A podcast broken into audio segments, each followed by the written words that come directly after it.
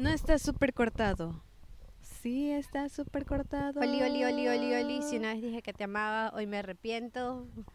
si una, vez dije que te amaba. Hola, se sigue cortando. Cha, qué vaina. Bueno, menos mal fue ahora que ya vamos a despedirnos. El, micro, el audífono. el audífono. Hola amigos, bienvenidos a un nuevo programa de Nos Tomamos la Palabra. Mi nombre es Andrea Piedra. Hola amigos, mi nombre es Andrea Massini, bienvenidos a el programa de Nos Tomamos la Palabra. El día de hoy al fin estamos haciendo nuestro primer episodio presencial. ¡Yay! Muchísimas gracias a todas las personas que nos han apoyado estos últimos días, este último mes, porque justo hoy día cumplimos un mes de haber sido, eh, haber comenzado Nos Tomamos la Palabra. ¡Bravo! Feliz día a nosotras. Y a ustedes, amigos, porque esto no sería nada sin ustedes, a todos nuestros seguidores, a todos nuestros suscriptores. Entonces, amigos, estamos súper felices el día de hoy.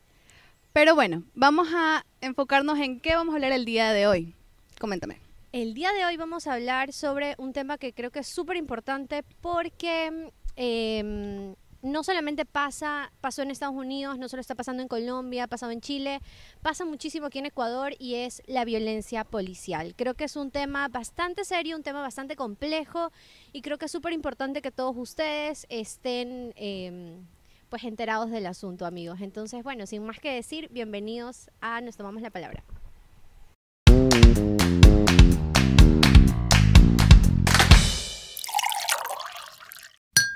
Bueno, el día de hoy estamos tomando mimosas. Eh, salud. Yay, a la distancia. Porque ya, pues amigos, ya, ya saben. La situación. Recapitulando un poco sobre lo que vamos a hablar el día de hoy, eh, el tema de la violencia policial. No solamente es algo que está sucediendo aquí en Ecuador, ha pasado en Colombia, está pasando en Estados Unidos, ha pasado en Chile y creo que en varios países más. Sí, de hecho, lo más sonado ahora es el caso de Colombia, después de que la policía asesinó a Javier Ordóñez, una persona que aparentemente había violado el toque de queda, pero en lugar de que la policía, bueno, pues no sé, eh, tome acciones para eh, no sé realmente cuáles son las medidas que se toman en Colombia cuando alguien rompe el toque de queda, sin embargo, definitivamente no debió ser inmovilizarlo con este aparato que eh, daba descargas eléctricas y fue terrible, o sea, sé que después de eso al señor lo llevaron al equivalente colombiano de los UPC, o sea, digamos a estas estaciones de policía, y a la final el señor falleció en un hospital y no falleció realmente, lo mató, lo mató la policía y creo que es importante reconocer que no todos los policías son malos, pero aparentemente la policía no es tu amiga. La policía no es tu amiga y la policía ha cometido demasiados actos eh, violentos. violentos, no solo en Colombia, sino justamente este fin de semana aquí en Ecuador. Justo el fin de semana, y bueno, esta semana hemos visto cómo hay protestas en contra del gobierno de Lenin Moreno porque no se ha pagado a las personas, a los médicos que han servido durante todo este tiempo de pandemia. Entonces vemos cómo los médicos están protestando, igualmente la policía los está como reteniendo, pero de una forma muy violenta, con gases lacrimógenos, con golpes, y creo que de una manera u otra no se puede justificar este tipo de violencia. Por supuesto. Y de hecho una cosa que a mí me sorprendió muchísimo eh, el fin de semana, eh, bueno, mejor dicho, hay un video rodando en redes sociales sobre algo que ocurrió el fin de semana aquí en el centro de Guayaquil. Y el video es terrible, o sea, se ve a tres policías pateando un ciudadano y después de eso, que bueno, o sea, iniciando con que eso está súper mal, definitivamente.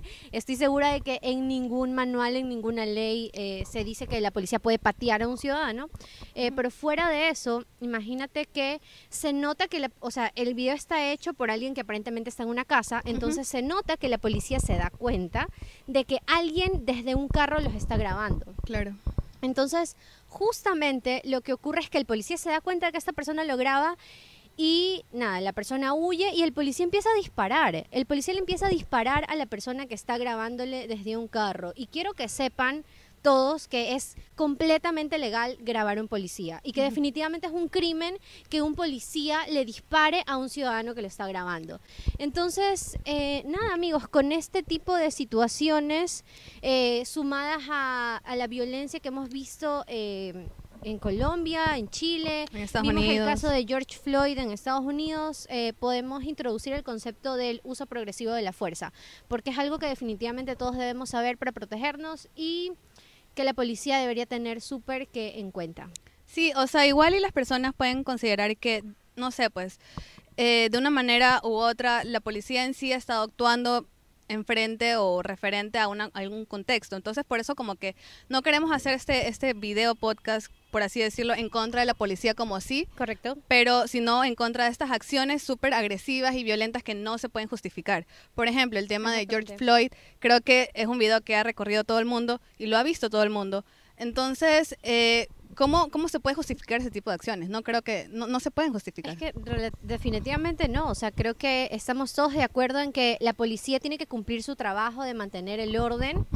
La policía debería estar ahí para ayudarnos, la policía debería estar ahí para hacernos sentir seguros, pero no es lo que hace la policía. Entonces lo único que han generado es un sentimiento de descontento y un sentimiento de rechazo hacia las fuerzas policiales. Y creo que es terrible. O sea, imagínate realmente tener un problema y sentir que la policía, en lugar de ayudarte, te va a hacer algo malo.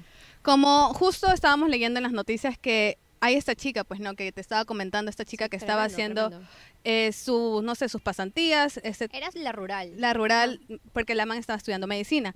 Entonces se dio este caso de que dos policías la violaron. O sea, imagínate, tú vas a un pueblo a hacer la rural tranquilamente porque quieres graduarte como, como doctora, lo que sea, y tienes el caso de dos personas, dos policías específicamente que la violaron. Entonces, ¿en qué situación nos encontramos todos? Imagínate, es tremendo. O sea, imagínate que de verdad tú estés en una situación de violencia sexual y quieras pedir de ayuda a la policía y realmente crees que los policías son los que te pueden hacer algo malo. O sea, ¿dónde estamos definitivamente con eso?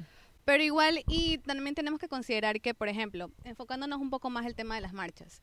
Eh, por ejemplo, yo creo que si hay una marcha pacífica y la policía está ahí, no sé, para resguardar, para asegurar que las cosas estén dándose de la mejor manera y todo. Yo creo que en ese, en ese momento no hay ningún problema. El, el problema en sí es cuando ya se traspasa el tema de la violencia. Violencia de los dos lados también se puede mencionar. Por supuesto, o sea, creo que definitivamente la violencia trae más violencia, pero no sé, es súper complicado pensar en toda la gente que se manifiesta, porque cuando ocurre algo tan terrible como lo que ocurrió con este señor Ordóñez en Colombia, o sea, la gente se indigna. Entonces tú no sales a protestar diciendo, amigos, por favor, ya no nos maten. O sea, definitivamente sales con todo el coraje del mundo, con toda con todas las ganas de romper y quemar todo porque no puedes pedir no sé, no puedes pedir de por favor que no te hagan daño, cuando definitivamente Se vimos... Supone que no te tienen que hacer daño. Y lo vimos, vimos a George Floyd decir no puedo respirar. En el piso, suplicando. En el piso, y, a nadie le importó, o sea, al, policía no le importó, lo mató, la gente, o sea, eso se transmitió en vivo en Facebook y fue tremendo. Y sí, específicamente esto no solamente pasa en los países de tercer mundo, por así decirlo, en Colombia, Ecuador, no sé, pues en Chile. mundo, sí, esto también se dio en Estados Unidos o sea, ejemplo, lo que pasó con, el tema de, George Floyd. Y no solamente lo que pasó con George Floyd, sino este, como esta persecución, por así decirlo, que hay contra estas personas negras por parte de la policía. Porque vemos que no solamente fue George Floyd, creo que George Floyd en sí fue como lo que hizo explotar toda esta situación. Claro, fue la gota que derramó el vaso, pero cuando se desataron las protestas por ese tema, fue tremendo. O sea, sabemos siempre que hay gente que se pone muy violenta y gente que aprovecha este tipo de manifestaciones para hacer saqueos también, pero, pero el nivel de violencia con el que reacciona la policía definitivamente es, es demasiado. O sea, no está bien que tú de repente estés eh, protestando por algo y de repente te golpeen de la nada. O sea, justamente ahí viene el uso progresivo de la fuerza. Sí, o sea, pero igualmente también hay que considerar que, por ejemplo, si, como tú estabas mencionando, en estas marchas hay estos grupos que aprovechan las marchas para robar, para saquear, para solamente vandalizar y no estar como que a favor de en sí de la marcha o en sí el, la causa de la marcha, yo creo que igualmente eh, se dan estos casos en los que la policía tiene que de alguna manera u otra tratar de controlar a, a las personas. Entonces, ¿cómo se, ¿cómo se puede gestionar en ese momento? Por eso se supone que tiene que hacerlo progresivamente la policía, digamos. O sea, si tú estás eh, manifestándote, no tienen por qué disparar, por ejemplo. O sea, digamos, se justifica, bueno, depende mucho de la ley de cada país, ¿no?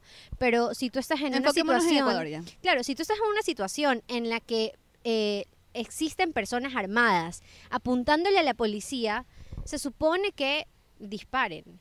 Pero incluso en ese caso, se supone que deberían siempre respetar los derechos humanos. Claro. Entonces no disparas a matar, disparas simplemente para aplacar la situación, para parar la situación, para que se pueda controlar y que tú técnicamente te puedas llevar preso o presa a la persona, pero no disparas solo porque sí, no disparas simplemente como sí, no, como como te digo, como este señor que porque lo están grabando le, le Comienza a carro, o sea, qué trip. Y creo que también, como que yéndonos un poquito más atrás del, del tema de la policía, la formación de la policía. Hay que preguntarse en sí cuál es la formación de la policía o cómo los policías han sido formados, eh, cómo les han dicho como que tienen que reaccionar frente a una situación. Y creo que también depende bastante este tipo, o sea, en sí la formación de la policía para ver su reacción y cómo pueden, no sé, pues mitigar el impacto de una marcha o reaccionar frente a una revuelta o cosas así. Yo creo que también hay que ir como que un poquito más atrás de- del tema de la formación de la policía en sí en Ecuador. Claro, bueno, yo probablemente, y lo digo así al azar porque la verdad es que no tengo ni idea, yo no creo que a la gente en la escuela de policía le digan como que sí, salga a matar. O sea, yo realmente no creo que eso pase. Seguramente tienen un enfoque de derechos humanos o deberían. Eh, y, y nada, creería yo que, que probablemente sí los instruyen de una manera, pero en la práctica cometen otro tipo de actos que realmente los convierten a ellos en los delincuentes, los convierten a ellos en la amenaza. Entonces, ¿en qué país estamos si no podemos salir a protestar en paz? Y no creo que todos los policías sean malos, pero tampoco creo que la institución tenga la legitimidad que debería tener y está justamente basada en el tipo de acciones que toman. Claro. En patear a manifestantes, en patear... De hecho, ¿sabes qué? Creo que en este caso de que pasó el fin de semana, eh, me parece que eso fue en el centro, en una zona donde habían trabajadores sexuales. Entonces, eh, eso no justifica, obviamente, la violencia, pero, pero a lo que voy es a que, o sea, probablemente esta gente ni siquiera estaba cometiendo un crimen, o sea, simplemente estaban tal vez rompiendo el toque de queda. Pero tampoco para que actúen así. Por supuesto, o sea, si se tienen que llevar detenido a alguien, o sea, las patadas están de más. Claro, yo creo que la falta de legitimidad es clave aquí.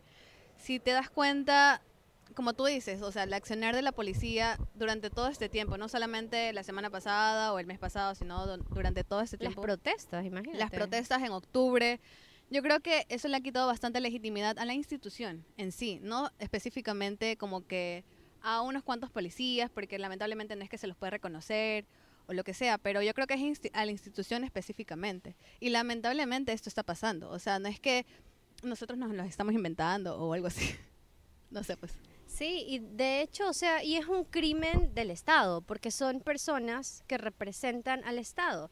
O sea, el Estado tiene el monopolio del uso de la fuerza y si la usa de manera desmedida, definitivamente está cometiendo un crimen. Entonces, ¿qué les puedo decir? Amigos policías, reflexionen, por favor, contrólense. O sea, sí, básicamente eso. Y también tratemos de, no sé, pues, no sé qué recomendar en sí, porque creo que no se puede justificar el- los actos violentos que hemos, que Definitivamente hemos no. presenciado últimamente, no solamente en Ecuador, como ya lo mencionamos, en Colombia, en Chile, en Argentina, en Estados Unidos. Y nada, o sea, creo que esto no es, un, no es, una, no es una recomendación en sí a, las personas que forman parte de esta institución, pero yo creo que es a los altos mandos. Como que tratar de en sí enfocar y no sé, pues guiar, guiar, por así decirlo, a las personas que forman parte de la institución a tratar de, no sé, controlarse. Sí, probablemente lo que necesitamos es una reforma dentro de la policía para que realmente se utilice un enfoque de derechos humanos real, en el que la policía de verdad esté súper consciente del tipo de acciones que debería utilizar y de cómo realmente hacer uso progresivo de la fuerza, no simplemente disparar porque te están grabando. Y bueno, Andreita, fue un gusto haber estado el día de hoy contigo. Qué lindo, qué emoción de verdad estar aquí. Eh, mandamos un súper saludo al papá de Michelle A Michelle. y a Michelle por permitirnos estar aquí el día de hoy. Gracias al Círculo Militar por permitirnos grabar el día de hoy. Eh, agradecemos a nuestra producción, agradecemos a nuestra directora de contenido. De verdad, me siento como, como que de un episodio al otro. Sí, ya hemos pasado un mes. Sí, wow. Pero divino, divino.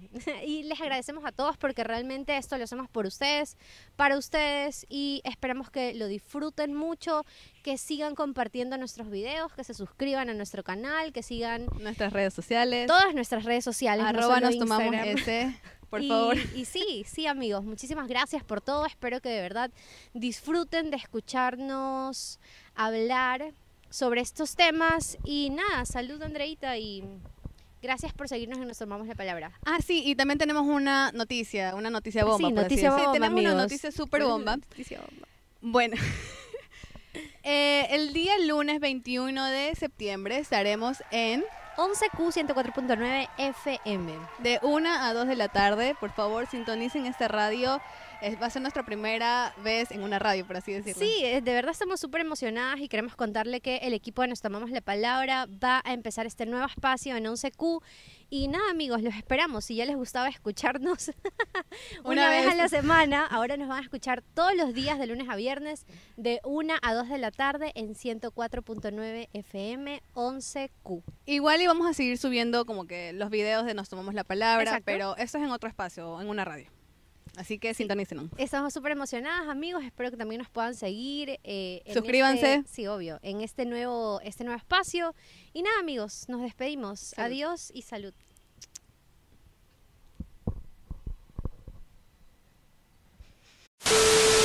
Bravísima, Erika. sí le-